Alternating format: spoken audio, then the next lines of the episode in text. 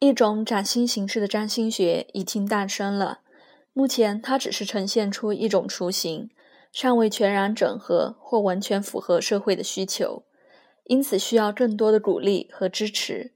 如同歪歪倒倒正在学走路的孩子一样，这种崭新的占星学也正在面临一些起伏，而且经常摔得一鼻子灰。虽然做父母的只有等孩子长成健康和自给自足的人，才能放松下来欣赏自己努力的成果，但鼓励孩子发展与成长的过程本身，已足以诱使父母继续付出关怀。这种新的占星学趋势，主要是将传统的理论与态度从里向外翻转过来，并揭露了许多自相矛盾、城府空泛的内涵。但也保留了许多能呈现宇宙真理的智慧，因此，崭新形态的占星师会去芜存菁，深化自己的理解，为占星学以及人类开展一种截然不同的新途径。二十世纪前半叶在心理学上的突破，现在正开始被集体意识消化吸收，但早在二十世纪三十年代，占星学就受到了它的影响。直到近来，这个消化吸收的过程才累积了足够的动力，让许多占星家和学生感到需要重新定义占星学的传统和目的。一九三六年，丹恩·鲁伊尔撰写的《人格占星学》促成了这个重新建构的过程。自此之后，便逐渐蔚为风潮。这种崭新形式的占星学之所以发展的非常缓慢，主要是因为集体意识的改变需要多年的时间，而占星家也必须花时间来摆脱掉早已熟悉的老旧结构。然而，大众的集体意识已随着时间改变，因此占星家们逐渐认清，二十世纪二十年代适用的诠释方式可能无法用在今日了。我将会在本书中详细阐述这种新形式的诠释方式。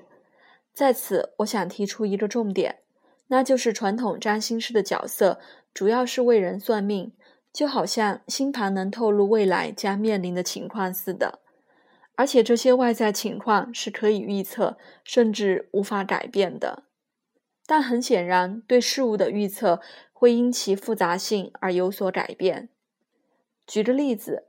动物的细胞或化学元素通常可以预测，因为性质非常简单，变量不大，也不具备任何意识或能力做出其他反应方式。但季节的变化就比较不容易预测了，主要是因为其中有许多未知的变量。尽管这些变量仍然能借由对已知现象的了解来加以预测，然而人类是最不容易预测的。因为他拥有某种程度的理性、意志、抽离的能力，以及做出各种反应的能力。如果人的觉知发展的更敏锐一些，就更不容易预测了。此外，一个具有高度觉知力的人，可能只需要一点暗示，便学会了某种功课或得到了某种洞见。那些觉知力比较差的人，则必须借由具体的外在事件和情况。来获得相同的理解和洞见。我认为，一个人之所以能够被精确的预测，乃是因为他缺乏觉知。基于此理，我所指的新形式的占星学的对象，显然是那些以采取行动来增强自我觉知之人。每个人的确拥有自己的本命盘、特定的业力模式，或是情绪。心智、肉体等层面的各种倾向。然而，一个人将会面临的情况，绝大程度是被他的表现方式所决定的。换句话说，你给出什么，就会得到什么。每件事终将回到它的源头。如果一个人表现出来的是不耐烦或自以为是的态度，那么他或她一定会诱发别人做出同样的反应。把自己制造的不幸推诿于本命盘，乃是徒劳无益的事。因此，占星学现代化及建设性的运用方式，应该是转化和修正本命盘的能量模式，让最正向的表现得以施展出来。本书所强调的就是如何对占星学的基本要素发展出深入的理解，对占星学的所有技巧产生更深刻的认识。本书分为两大部分，第一部分的六个章节纳入了我在加州州立大学心理系的硕士论文。这篇论文获得了一九七三年英国占星学会的大奖，被誉为那一年占星学上最杰出的贡献。我当时撰写这篇论文的主旨，乃是要厘清占星学的各种途径，揭示其实用的部分，特别是跟心理学领域直接相关的诠释技巧。虽然这篇论文是针对占星学的门外汉撰写的，但一般占星师和学生仍然能从中获益，因为它不但能促成对占星学的深入理解和综合性观点。而且能解答一般大众对占星学的疑惑，去除不熟悉占星学的人的偏见。本书第二部分将从四元素的能量层次来解释占星学的理论。由于四元素描述的是占星元素的特定能量，因此了解背后的原理，能够让人以较为实际的方式综合分析本命盘的意义。我认为学习及应用占星学最大的障碍，就在于占星学的著作缺乏综合分析的方法。虽然目前可以找到各式的入门书籍，却很能发很难发现任何一本书能够让我们洞悉洞悉占星要素的核心意义，以及本命盘呈现出的素朴秩序。我必须在此强调。由于本书的第二部分主要是在说明四元素的基本法则，因此不得不采用概论的形式。读者在阅读时必须小心，不要只是认同太阳星座的元素或任何一个单一的元素。如同我在本书中所阐明的，每一个元素都是整体模式的一部分，即使有某个强而有力的元素，仍然无法掌控整张星盘。同时，我要指出的是，对某些读者而言，“能量”这个字眼显得有点含糊，但实在没有其他更精确的词可以代替它了。如果我们把光能看成是八度音阶的某个音，它毕竟也只是可以识别的电磁谱系的七十五个阶次之一。试图以有限的语言来描述这些超验能量，乃是十分困难和充满挑战的任务。我希望读者能谅解我在表达这些精微意涵上面的失误。我们研究任何现象所采用的方式，很自然的会奠基于显意识和潜意识里的目的。换句话说，我们的结论决定了我们所采用的形式。我写此书的目的，本是要提供一个框架，让读者从近代心理治疗和能量的概念出发，去理解及运用占星学。基于这个理由，我省略了所谓的玄异或奥妙占星学的面相，但并不是因为我不相信这些途径的价值，而是他们超越了本书的范畴。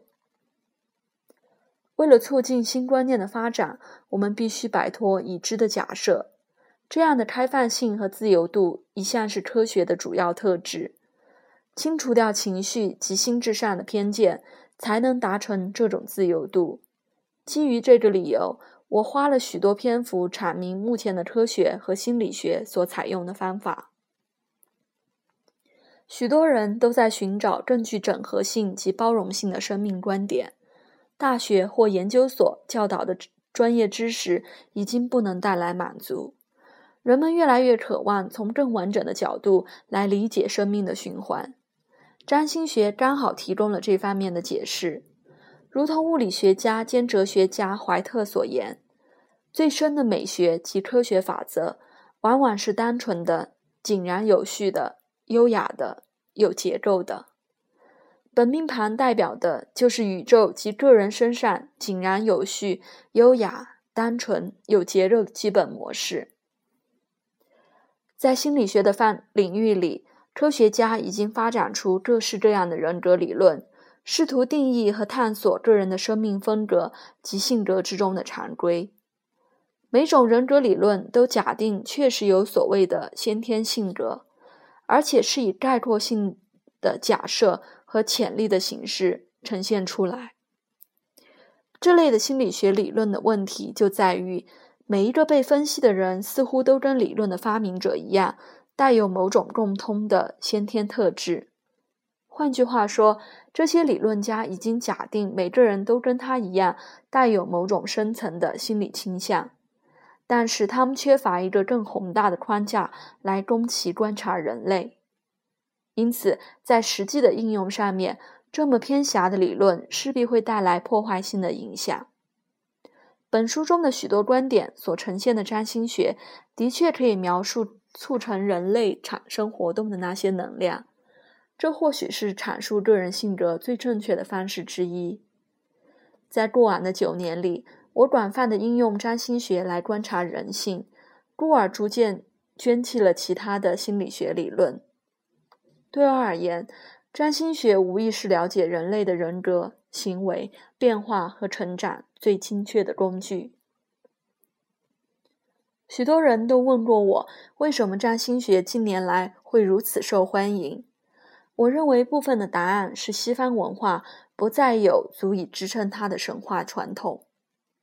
神话一向是任何一种文化的活力来源，因为它能够让人类与更更宏大、更带有宇宙性的实相产生关系。人一向需要某种井然有序的典范来引领人生，为生命经验带来意义。从这个角度来看，占星学的结构里本来就带有神话学的框架。坎伯教授曾经写道。人如果不相信神话传统中的某些安排，是不足以在宇宙中自持的。事实上，他生命的深度与完整性并不直接与理性思考相关，而是和他生长地区的神话有关。坎伯阐明神话主要有三种作用力：激发神圣感、提出某种宇宙观，以及促使个人反观内在的真相。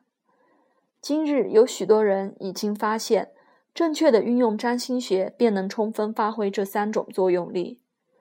如果我们赞同坎，如果我们赞同坎伯对神话的定义，就不得不赞同占星学一向能为我们所处的时代提供实际而富有活力的神话。